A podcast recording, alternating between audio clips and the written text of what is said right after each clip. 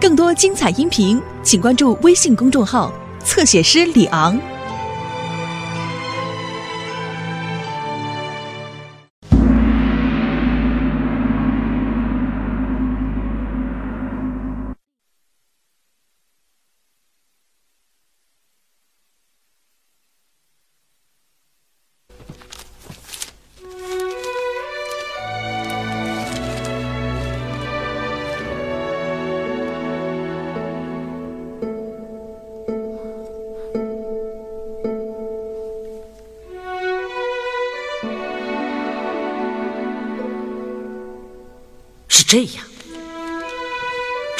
就是事发时现场的情形。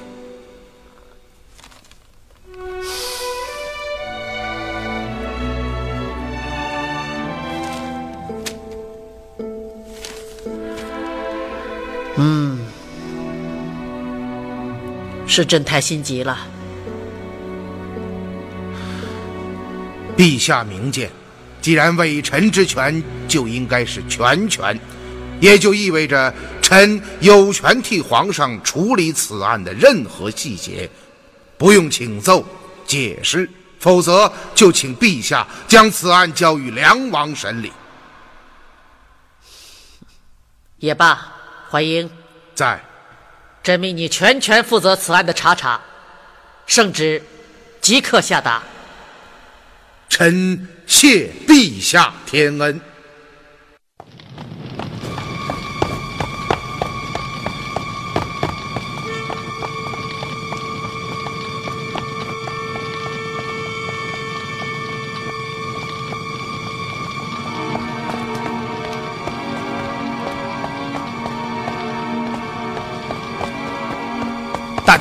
果然不出你的所料，闪灵在寒光寺中用暗器撞飞了血灵的毒镖。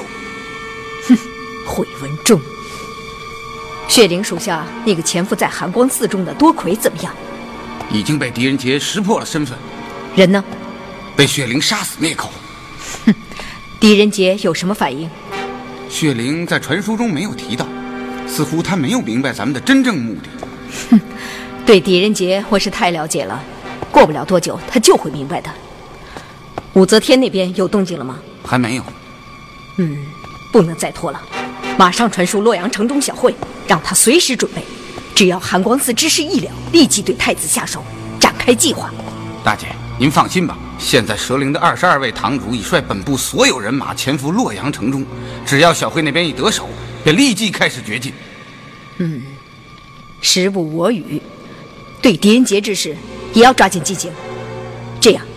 你马上传书血灵魔灵，近日回到总坛，告诉洛阳城中各位堂主，在武则天行动之前，一定要蛰伏待机，谨慎行事。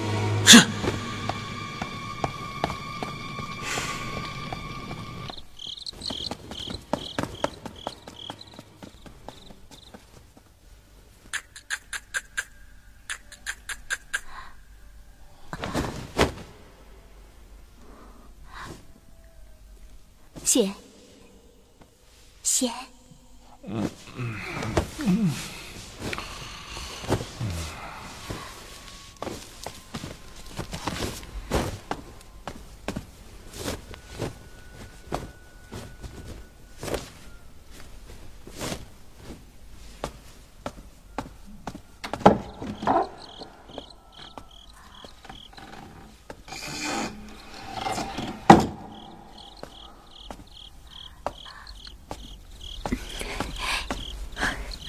小慧，你来了。雪玲让我来打听情况，太子还好吗？放心吧，这个傻瓜什么都不知道，还以为我真的爱他。嗯，那个人准备好了吗？唉，已经几个月了，几乎可以乱阵。这我就放心了。我们到底什么时候动手？听候上峰的指令。我这就回去禀报血灵。我还要忍受这个傻瓜多久啊？别急，就快了。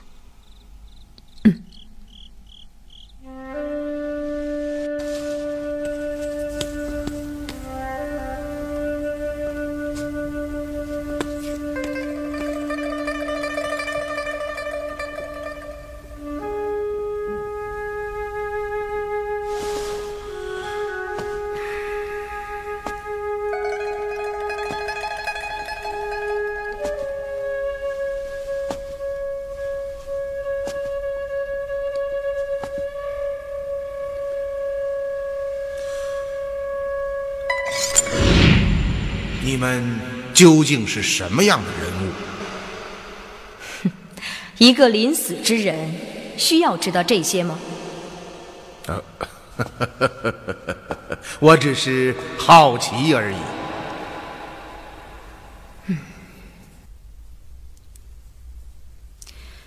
我们的名字叫蛇灵，成员大都是身怀各样绝技、背负上乘武功的留人之后。他们有的姓毁，有的姓萧，有的姓莽，还有的像胡金辉一样姓傅。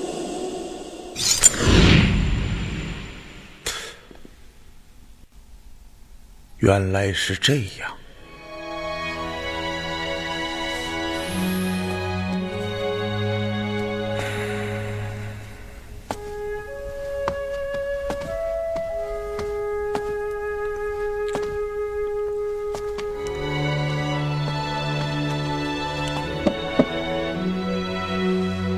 元芳啊啊，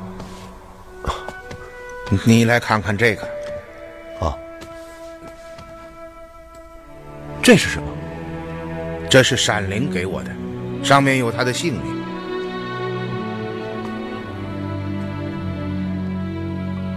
这背面有“文忠”二字，闪灵的名字叫文忠。嗯，是啊。那么他的姓呢？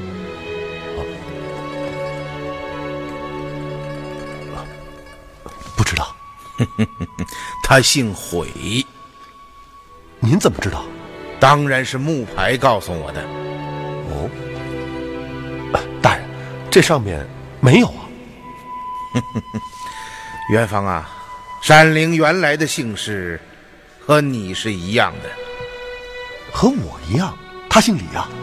是啊，他姓李，而且是一位李姓宗室之后。您说什么？闪灵是李姓的子孙？是啊。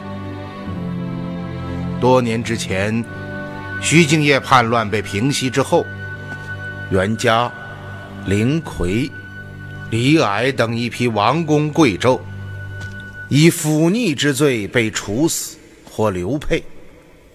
皇帝令其等改李姓为毁氏。为什么要姓毁？悔是传说中一种剧毒无比的巨蟒。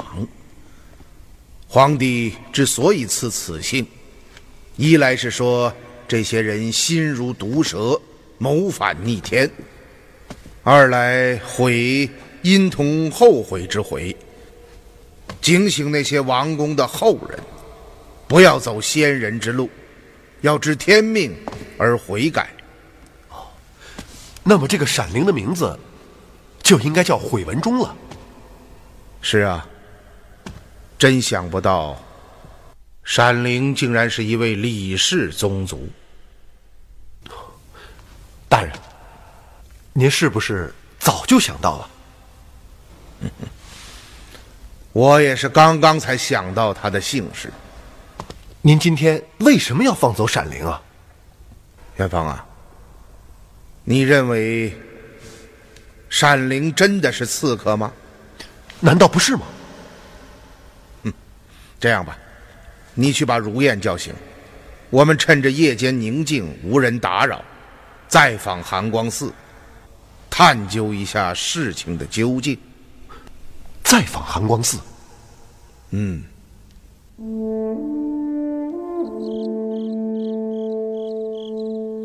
阁老，李将军。啊。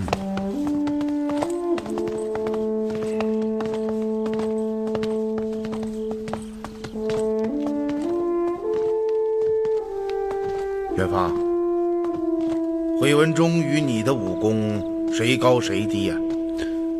卑职略高于他。哦。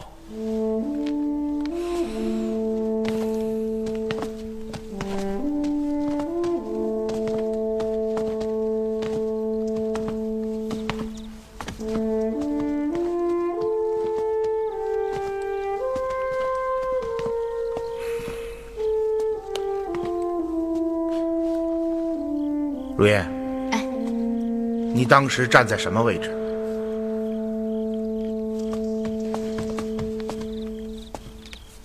叔父，我当时就站在这里。嗯，元芳，回文忠就蹲在这条房梁之上。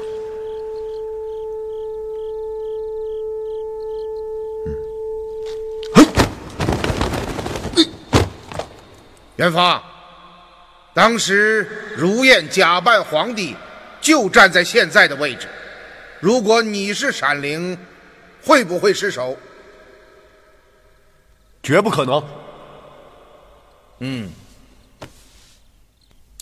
好了，你下来吧。嗯，嘿。当时山灵在房梁之上发射了两枚暗器，就落在了这里。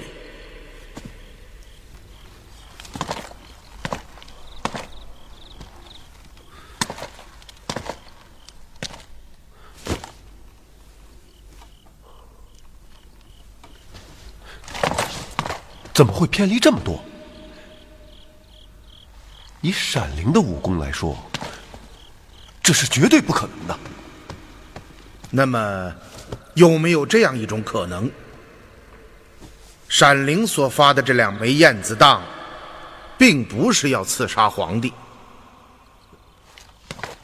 可是大人，既然他不想赐驾，为什么要千方百计的潜入寒光寺，躲在正殿的房梁之上？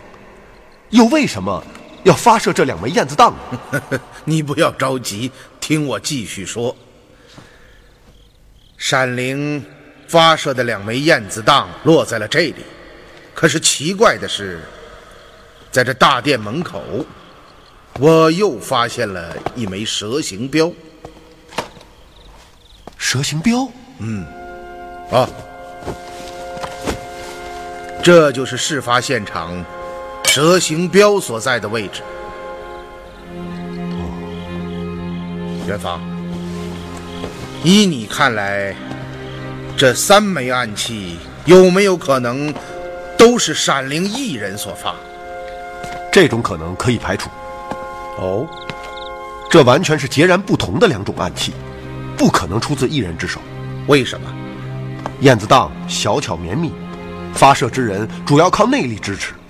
而蛇形镖自身的重量就很重，发射之人是要靠手腕的力量，这完全是练两种不同功夫的人使用的暗器。好，那么我们现在可以排除这两种暗器同是闪灵所发这种假设。不错。那么这枚蛇形镖又是从何而来呢？这。你再看看那对燕子当的位置。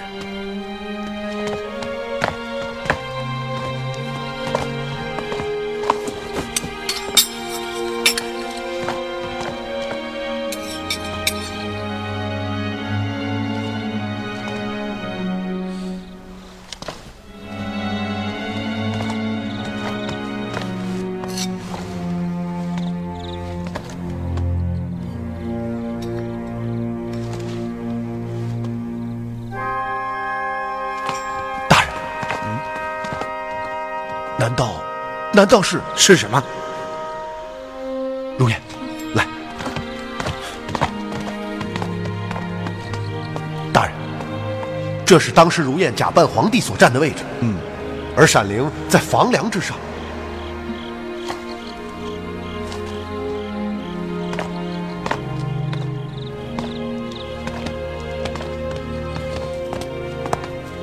不是，不在殿内。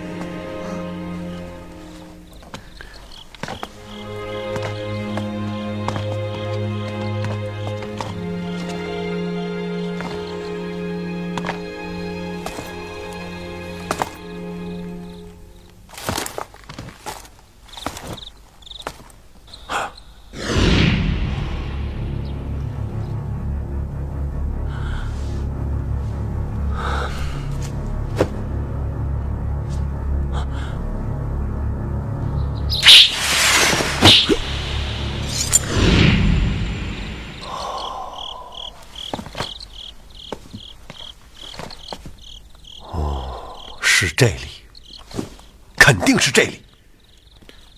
元芳，你现在站的位置，事发当时站满了寺中的僧侣和随侍的大臣。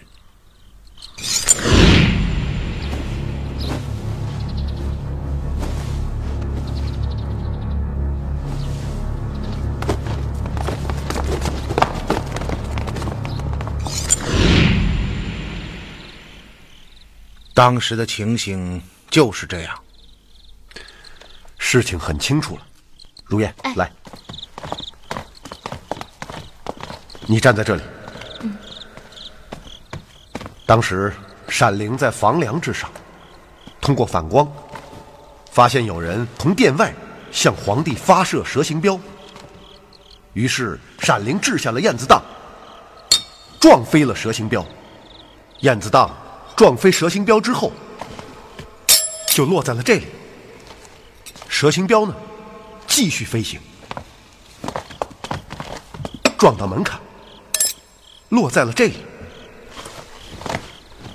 大人，暗器飞行撞击落地的位置完全正确，卑职认为只有这一种解释。嗯，与我所想完全相同。你你们在说些什么呀？闪灵明明是来赐家的，照你这么一说，他不成了旧家的功臣了？难道就没有这种可能吗？可可是叔父，这是为什么呀？我们现在只是推理事情发生的经过，至于原因，还要进一步的分析。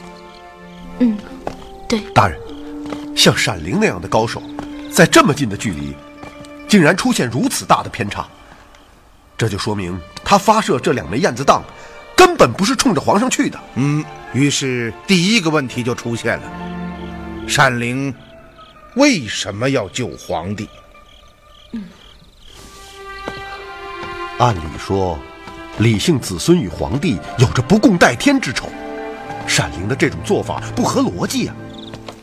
难道他另有图谋？哎，不要妄自忖度。现在我们先提出问题，下一步才是如何解决它。第二个问题，这闪灵是蛇灵逆党的六大刺客之首，为什么在派他前来的同时，还要派另外一个杀手？不错，蛇灵在刺杀同一个标靶的时候，绝对不会派出两队人马。可是这一次，算上假法能，竟有三拨人。这确实是很奇怪。是啊，第三个问题，这次的刺杀你们都看到了，核心完全是围绕着暗藏殿外、使用蛇形镖的那个刺客身上，而不是闪灵。闪灵在这出戏当中只不过起到了一个引开我们注意力的作用，他的死活完全无关紧要。试问，一个天字第一号杀手，为什么会变成了疑兵？这内中的缘由耐人寻味呀。哦，元芳，你还记得那个杀死贾法能、引你到正殿的黑影吗？大人，您的意思是，那个黑影就是第三个神秘的刺客？你认为呢？现在回想起来，确实如此。当时卑职还以为那个黑影就是闪灵呢。嗯，此人引你来到大雄宝殿之外，于是才有了你二勘大殿，识破了闪灵的藏身之术。于是，第四个问题出现了：这个神秘的第三人为什么不惜出卖自己的同伴？而且，这个同伴可是蛇灵中的顶尖杀手。元老级人物，惠文忠。此事不简单呐。第五个问题，也是最关键的，那个神秘的第三人以出卖闪灵，引开我们的注意，保全了他自己，这一点已经毋庸置疑。可是刚刚你说到了，此人发射暗器的位置，正是寺中的僧侣和随侍大臣们所处之处。他是怎么混进去的？大人，你是说有内应？现在下结论还为时尚早。这个神秘的第三人是谁呢？在这出戏里面，他到底扮演了什么样的角色？好，还有最后一个问题，就是那个假法能。此人的出现也是一件非常蹊跷的事情。假法能有什么蹊跷？你们想一想，蛇灵逆党为什么要将这样一个人安排潜伏在寒光寺中？当然是为了这次刺杀行动。绝对不是。哦，为什么？你们好好想一想，以这个假法能的身手、武功和智慧机变来说，没有一样称得上是一流。由此看来，他是根本没有能力执行这次刺驾任务的。既然如此，他们又为什么要派假法能进寺呢？这个假法能会不会和闪灵的任务相同，也是一路疑兵，引开我们的注意力，从而令那个神秘的第三人更加安全的潜伏在寺中？首先，这个假法能潜入寒光寺中已经有十多天了，而闪灵和那个神秘的第三人，则是昨天夜里才潜入寺中的。因此，他们执行的绝不是同一个任务。第二，如果假法能也是疑兵，为何又要派出闪灵？两路疑兵，非但不会引开我们的注意，反而会更加引起我们的怀疑。因此，我敢断定，这个假法能潜入寒光寺，一定是另有所图。另有所图。是啊，这寒光寺当中，恐怕是别有玄机呀。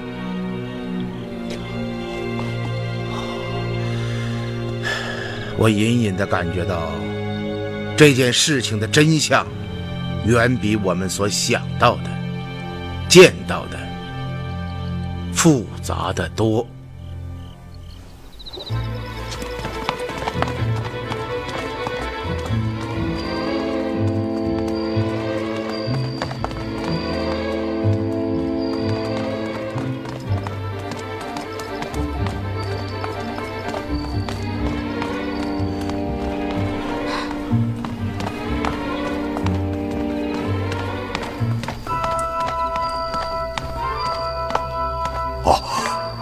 下，尔等退下。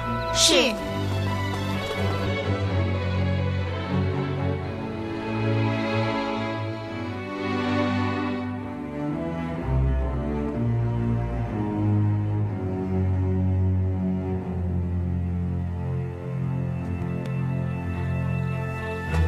寒光寺，寒光寺。这个假法能为什么要潜入寒光寺中呢？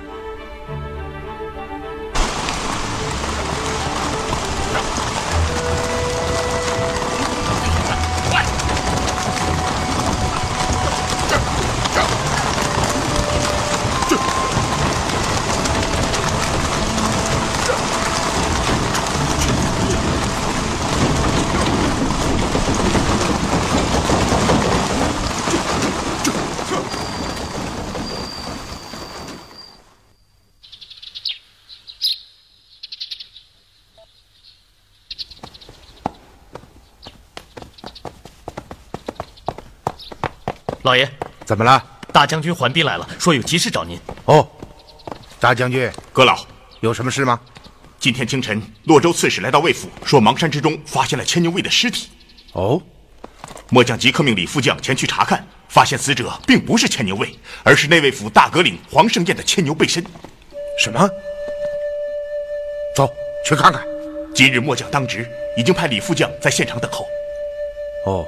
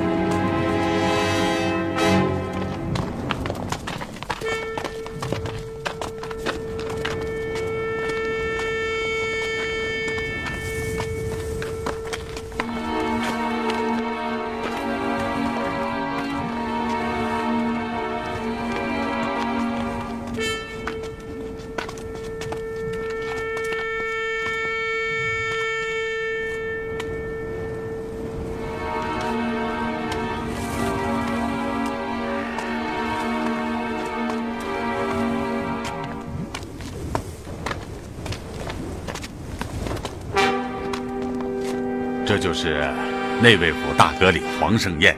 嗯，我见过他。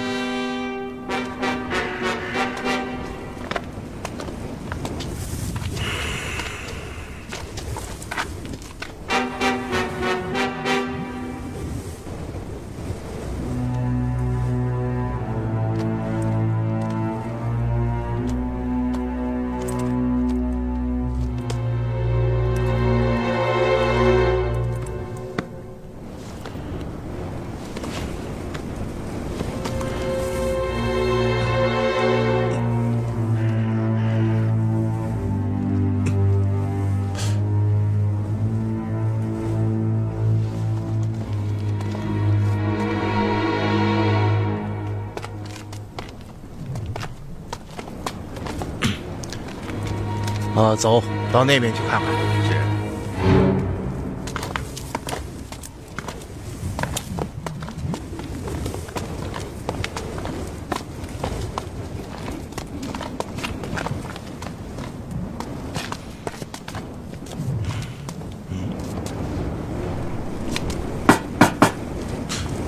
是铁制的。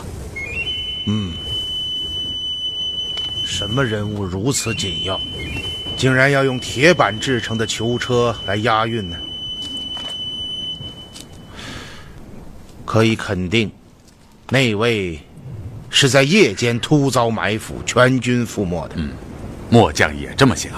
嗯，歹徒袭击内卫，就是要救出这囚车之中的犯人。看来此人一定是个非常重要的人物，而且内卫经办的案子，一定与皇帝有关。您是说这是皇帝交办的差事？嗯，你想一想，黄胜彦是内卫府大阁领，正四品上的官职，由他亲自出马押运犯人，不是皇帝钦差，还有什么人能够调遣他呢？嗯，不错，不错。好吧，李副将，命令卫士们清理现场吧。是。嗯。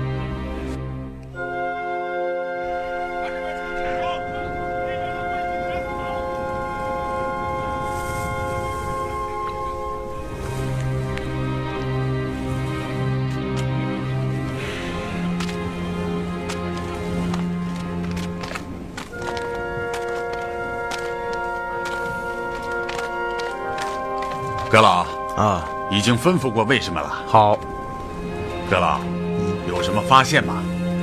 现在还不可说呀。哎，李副将啊，这条路是通向哪里的？哦，据当地人说，这条路是通到芒山深处的。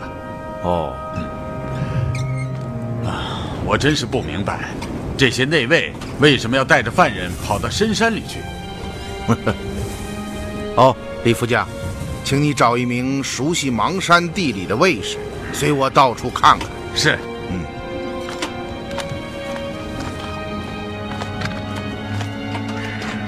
好利落的手脚啊，大人。嗯，您说什么？元芳，你有什么发现吗？这，对方没有留下任何痕迹呀。哼哼，这不就是发现吗？嗯。你想一想，内卫府的牵牛背身都是千里挑一的剑者，即使被伏击，也不会束手待毙，一定会奋起反抗。可你看看现场，全是内卫的遗骨，竟连一具对方的尸体也没有。肯定是伏击之后，歹徒们清理现场，带走了己方的尸体。不错，刺驾之事尚未了结，现在又发生了西沙内卫的凶案，前后相差不到一天。哼，这洛阳可真是热闹啊！您是说这两个案子有所关联？元芳啊，再看看现场，是不是觉得似曾相识啊？这手法很像蛇灵所为。嗯，不是很像，应该说就是才对。蛇灵的规矩就是，每次任务完成之后，都要仔细的清理现场，绝不给对手留下任何蛛丝马迹。叔父，我刚刚看过了，所有的手法都是蛇灵常用的。以前小女也是如此行事。哦，而且我在一具尸身下找到了这个。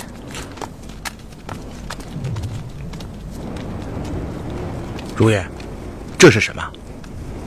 这就是清理现场时专用的证物袋。这种口袋有大有小，分为十多种。它的主要作用就是将现场留下的所有痕迹、证物，无论大小，全部带走。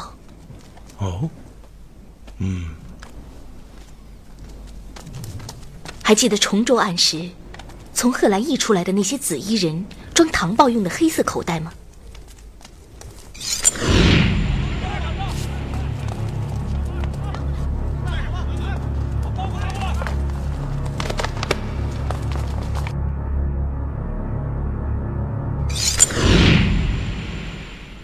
这种口袋就是蛇灵专用的。嗯，大人，在东柳林镇外，我们截获的，就是这种口袋。叔父，由此可以断定，此事定是蛇灵所为。如烟呐？嗯，你曾经是蛇灵的堂主，又是六大蛇首之一，你再看看这现场还有什么蹊跷吗？叔父。蛇灵的这点小伎俩，在您看来，不过是小儿之戏罢了。欲盖弥彰。你们在说什么？嗯，李将军，难道你真的认为伏击的地点是在这里吗？你的意思是？这是个假现场，真正伏杀那位的地点绝不在此。对呀，地上没有血迹，也没有打斗的痕迹。嗯，这就是蛇灵惯用的伎俩，移花接木，迷惑对方，令对手无从判断他们的真正目的。一年前的崇州案时，赵文慧大军在契丹遇伏，可尸体却被运到了突厥的境内，就是个最近的例子。好一个如燕呐，真不愧是我狄仁杰的侄女啊！您倒不如说。不愧是蛇灵的六大蛇首之一，还贴切些。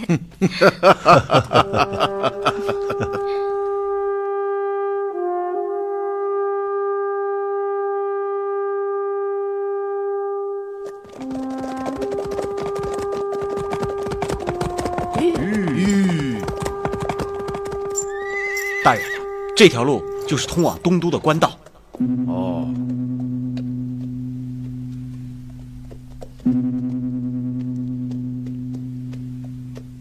冈下那座寺院叫什么名字？大人，那就是寒光寺啊。嗯，寒光寺，正是啊。我们是围着山绕了一圈才过来的。哦，那么这条官道是直通神都的吗？正是。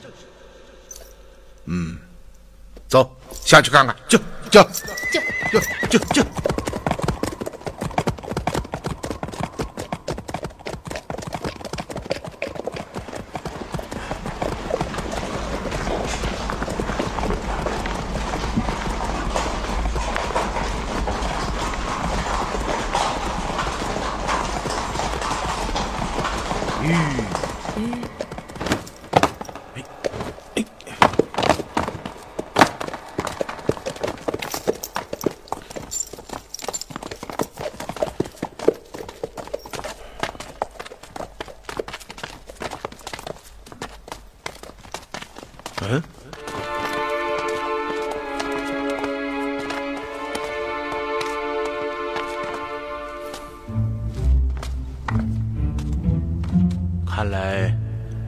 这里就是第一现场。是的，您看，这是火把熏出来的，那里还有血迹。而且，这两山夹一沟的地势，是最佳的伏击地点。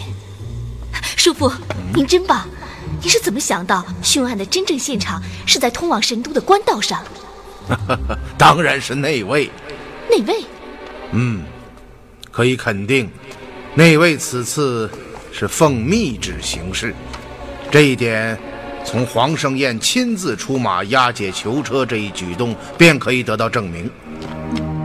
那么，那位在办完事之后会去哪里呢？回京交旨。嗯，就这么简单。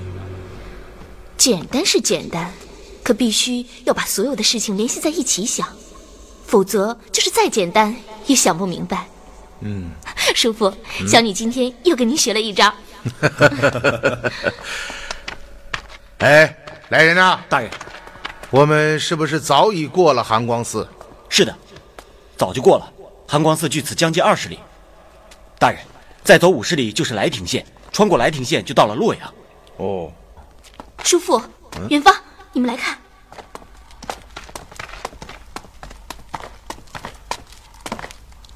叔父，您看这车辙印。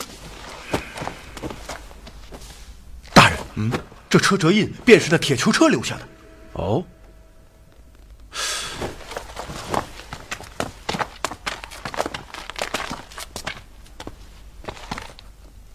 远方，如烟，哎，我们立即分头搜索。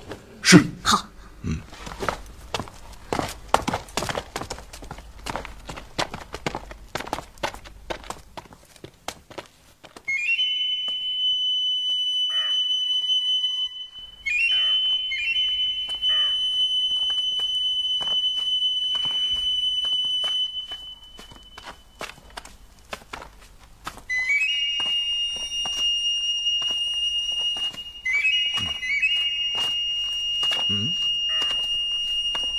远方，你看，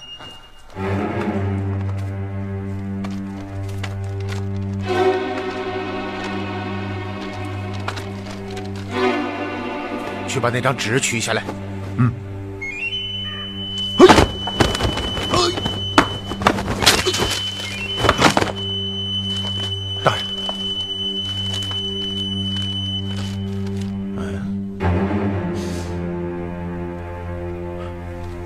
这是什么？这是数算之法。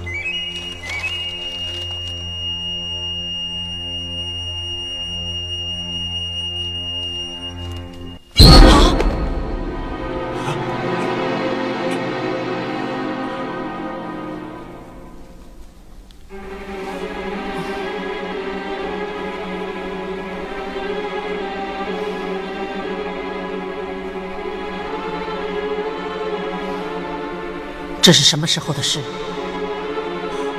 启奏陛下，据臣推断，这是昨天夜里寅时左右的事。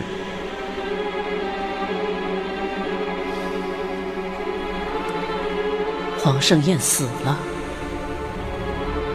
正是。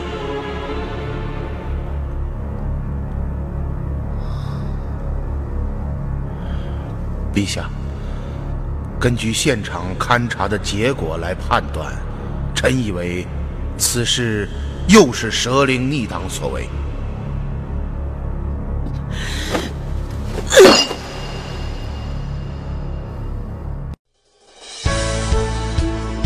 更多精彩音频，请关注微信公众号“侧写师李昂”。